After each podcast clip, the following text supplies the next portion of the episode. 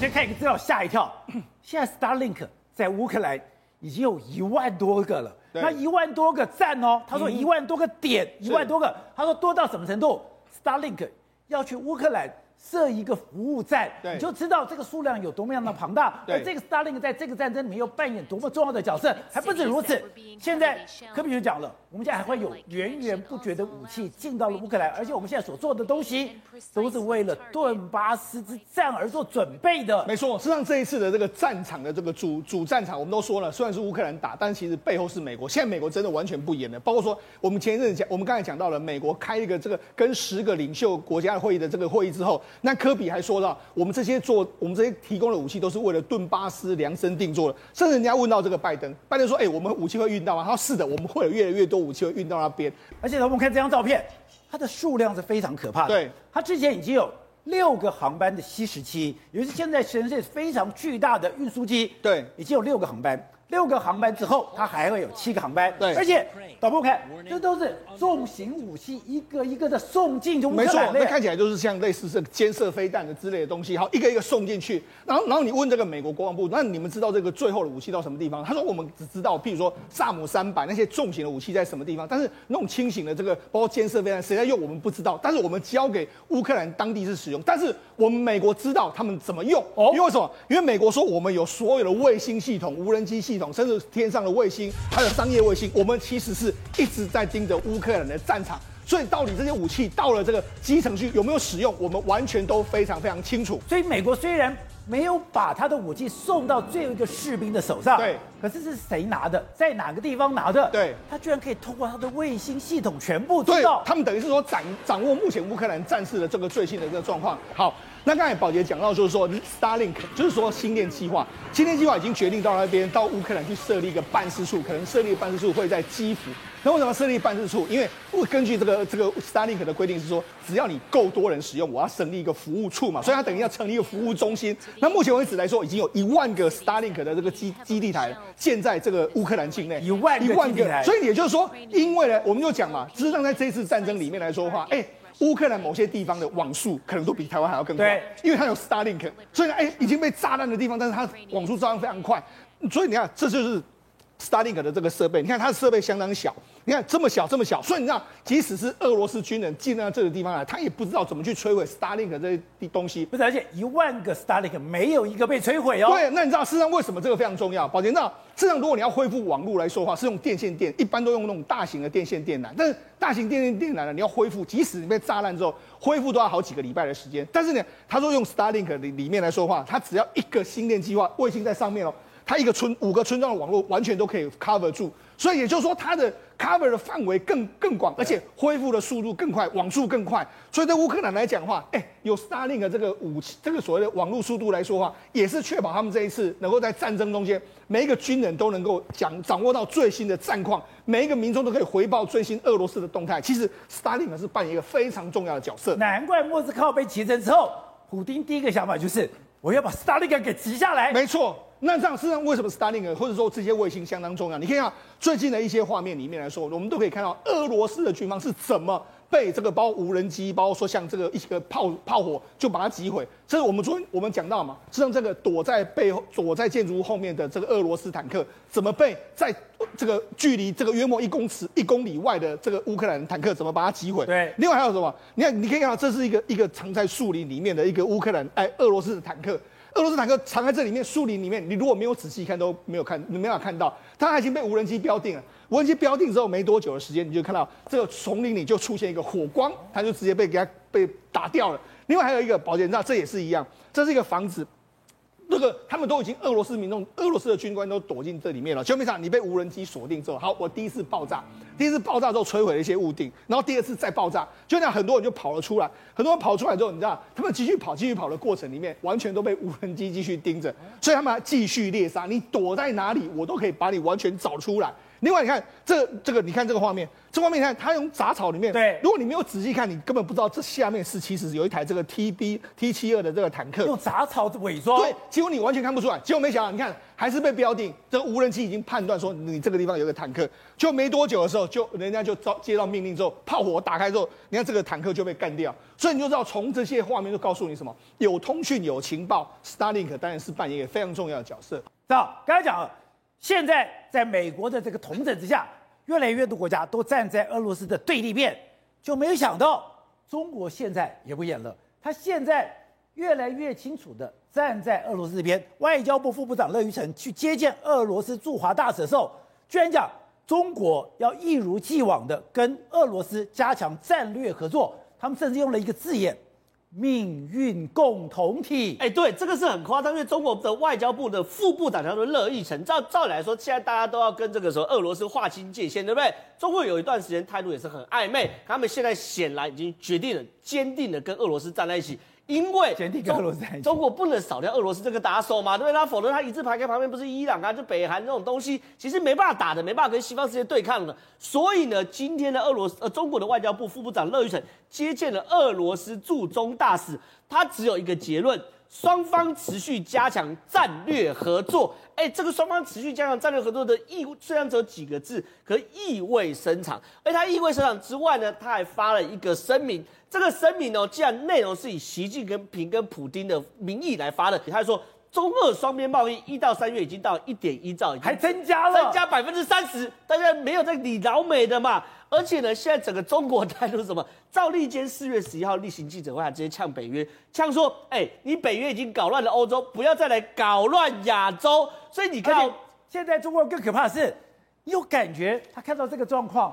他已经在备战了，他已经加强他的雷达了。对，当中国人决定跟俄罗斯在一起的时候，等于是他跟全世界站在对立面嘛，对不对？所以他跟全世界站在对立面的时候，那他当然要有所准备。这场战争我们就发现，最重要、最重要就是你的雷达、你的卫星、你的无人机，你这边要连成一气嘛。我们都知道，我们新竹乐山有所谓的普鲁爪雷达，对不对？抱歉，现在他们也搞中国版的普鲁爪雷达，它也有普鲁爪雷达。对，现在这个画面是美国的这个卫星也很坏，马上把它拍到说，你不要给我乱搞，我都在我这个这个监视下面。这是在山东济南的一个山小山呐、啊，七百零一公尺的山顶啊，被拍到说盖大型相位阵列雷达。这个大型的相位阵列雷达其实就是长城预警雷达，跟我们在新竹乐山的普鲁转雷达一模一样。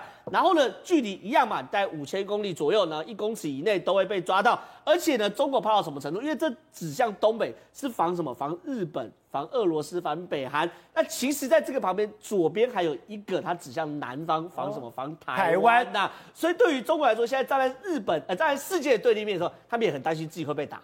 对了，你现在就讲，中国没有选择，他一定要把俄罗斯紧紧的抓在手边。现在也不演了。第一个讲说，哎，我们两个的关系会越来越好，而且我们要变成了生命共同体。我跟你讲，宝剑啊。对啊，这台湾话怎么讲？怎么解释这个？你知道吧？这叫增效哎。这实际为什么叫增效？你知道吗？为什么？我跟你讲，这我们台湾话有很多俚语很有意思。增效这两个字形容这个这个。乐玉成刚刚好。为什么？我你想想看吧，今天出现是美国是什么新闻啊？十一个，十一个领袖开会，在跟你讨论怎么搞你。该给钱的给钱，该给武器的给武器。给了八亿美元，那你在这边搞这个什么东西啊？你摆个歌仔戏台，那是路边摊嘛？啊，这边路边搭个摆几搭，你看嘛，哎，我嘛有啦，对不对？这是搞这个名堂。那为什么我说看了一直好笑？你知道吧？乐玉成是一个副部长，对，他跟一个召见美国大使在北京那个小桌子上面见个面，然后拍个照，然后然后就把他糊弄过去，在国内央视我不知道有没有拍了。然后你注意到下面的字更有意思啊。他讲到中方一如既往的同呃俄方啊加强战略协作，那战略协作是什么定义？我也不知道，他也没内容。然后各实现合作共赢，然后呢，携手守护啊什么共同利益。然后最后这句话最妙了，推动建设新型大新型国什么什么国际关系跟人类命运共同体。人类命运共同体，什么叫做新型国际关系？不知道。他有没有过去这个资源有没有出现过？有吗？没有啊，我不知道啊。我第一次看到有新型国际关系。什么叫新型国际关系？他上一次我看到这种字叫做新型国与国关系。所以他在忽悠我们。不不知道，新型国与国关系是他的套话，你知道吧？人类命运共同体是他的套话，那个定义，那个是那、叫做那是非常这个高屋建瓴，他喊得很高，喊得很高，但是内容是什么东西不知道，所以他在这边这个纯粹是属于这个嘴炮。打完嘴炮之后有没有内容？毫无内容。人类命运共同体，他跟美国有没有讲过人类命运共同体？有。有没有跟台湾讲过？没有没有。没有，对，他到处我跟你讲，他都每个每一个大国他都讲。然后呢，新型国与国关系早就喊了好几年了，但是什么内容不知道。我告诉你在干什么，你知道吧？他在讲这个话的同时，他注意到一个问题，这是第六轮的制裁开始了。那第六轮制裁开始了，你不要搞到我家来。他这讲了半天，就是我莫个莫个听的。他有他有什么？他一如既往。我问你嘛，他有没有东西给他嘛？有没有务实？高啊高啊 高啊！我我还没骗，我还没说哇哦。现在这个雪中送炭，人情冷暖，结果你搞了半天，是中国在忽悠。糊弄俄罗斯，当然他有没有糊弄俄罗斯？现在被呃聊胜于无嘛。结果找个副部长拿了一个寒酸的场面，讲了一堆空洞的话。对，然后这个事情是交代过去了，对不对？那我现在请教你最简单一个事情：我是中国的领导人啊，我现在会不会救俄罗斯？我当然不会救啊。可以不讲他命运共同，你们两个不是这个这个这个不会救，他等他再就跟买股票一样嘛。再跌再跌一下嘛，对不对？是不是这样讲？这个东西很简单嘛。我要看你跌，但是跌到不要垮。对，然后到时候我再来收，成本是比较低嘛。怎么会现在救呢？对不对？这个不会现在救吧？对吧？驱除驱除喜新无恩者啊，什么时候为上宾？焦头烂额为上宾嘛。现在俄罗斯焦头烂额没有？还没，还没有嘛？还在这边动一点，还是修眉嘛？所以太坏了，中国不会现在救他，开玩笑。中国现在一救是变成什么？变成参战国，就跟拜登搞起来十一国，就不要开玩笑。十一国里面大部分是欧洲国家，那些国家是他的外汇市场，外汇第一名是欧洲，他给你搞这个东西，是他疯了他。所以搞一个路边摊给你看一下，我说我合作台湾为公要这个为很有道理，我说真效就是这。好，我的，但现在中国可能有个大麻烦是。现在上海封城，不但是让上海市民受不了，现在更可怕的是，越来越多外资说，我们现在也要清零，我们要跑掉了。上海封城真的对外资、对财商，造成这么大的压力吗？走不出疫情的中国，它其实可能会造成四十九趴的外商考虑减资，而且会离开中国。这是你们商业周刊这次的专题。然后台湾有千家制造商是会颤抖跟感到可怕，而而且有九成的餐饮业在动摇，有万名的餐饮业的服务大军可能回到台湾，因为整个中国其实这一次封城之后，有七成的货就减少了，卡住来不了，而且它物流时间比别人更强。更重要的是，中国是世界上最重要的家电跟这些零组件出口，全部都塞在这里，所以很多台商就感慨了很说。你完全没有办法知道中国的变化是什么，连日商都倒霉了，因为日商发展的是什么？你现在其实台商在中国也看过那种大风大浪，可是这一次的清零，这次的疫情，让大家受不了，因为根本没有办法预测中国政府的到底它的政策是什么，所以连日本都受遭殃了。日本的驻驻上海的总领事馆的代大使，因为他就通知了上海市政府，你可不可以帮忙我们上海的日本侨民？因为日本在上海总共有一一点一万家的企业，有四万多的侨民，现在只剩面条可以吃，没有蔬菜跟水果，营养都会出了问题，所以。中国的网民还说，我可以提供一顿海鲜餐跟你换护照，证明这中国的啊上海的日本侨民确实碰到很大的问题。所以日本包括 Sony 呐、米兹必喜或像罗森超市这些业者都考虑说，如果疫情这么严重，而且他这样，所以你弟说，现在日本人从来没有想过说。我在上海会没饭吃，有面条，但是没有饭吃，而且什么东西都没有，所以他考虑说，我经营困境这么不正常，我不得已去考虑一件事情，是要不要往国外其他地区去转移。所以连日本也这一次也饱受了，哎，怎么冲击会这么大，而且完全猜不透中国政府到底在想什么。那对台湾来讲，制造业就很，制造业冲击是很大，可是最严重的是服务业，服务业现在只想做三件事情，第一件事情是要。是之前跟裁员，再来是关店，因为他们说怎么样呢？因为你现在装潢的越好，你可能碰到的冲击越大。因为整个中国，你看哦，汽车的销售量就完全掉下来了，房市的销售量也完全掉下来了，整个 PMI 五掉这么多。对，这个是汽车。他们连房市都掉这么多，对，全部都跳水，减少百分之四十七，四十七，这个掉的幅度相当的大，所以整个中国的包括制造业跟服务业指数，本来我们在看这个龙枯指数的时候，百分之五十就是好转，百分之四十八往下掉的话就是不好。它现在多少？全部都掉到百分之四十五十以下，而且最低到了四十二，代表整个。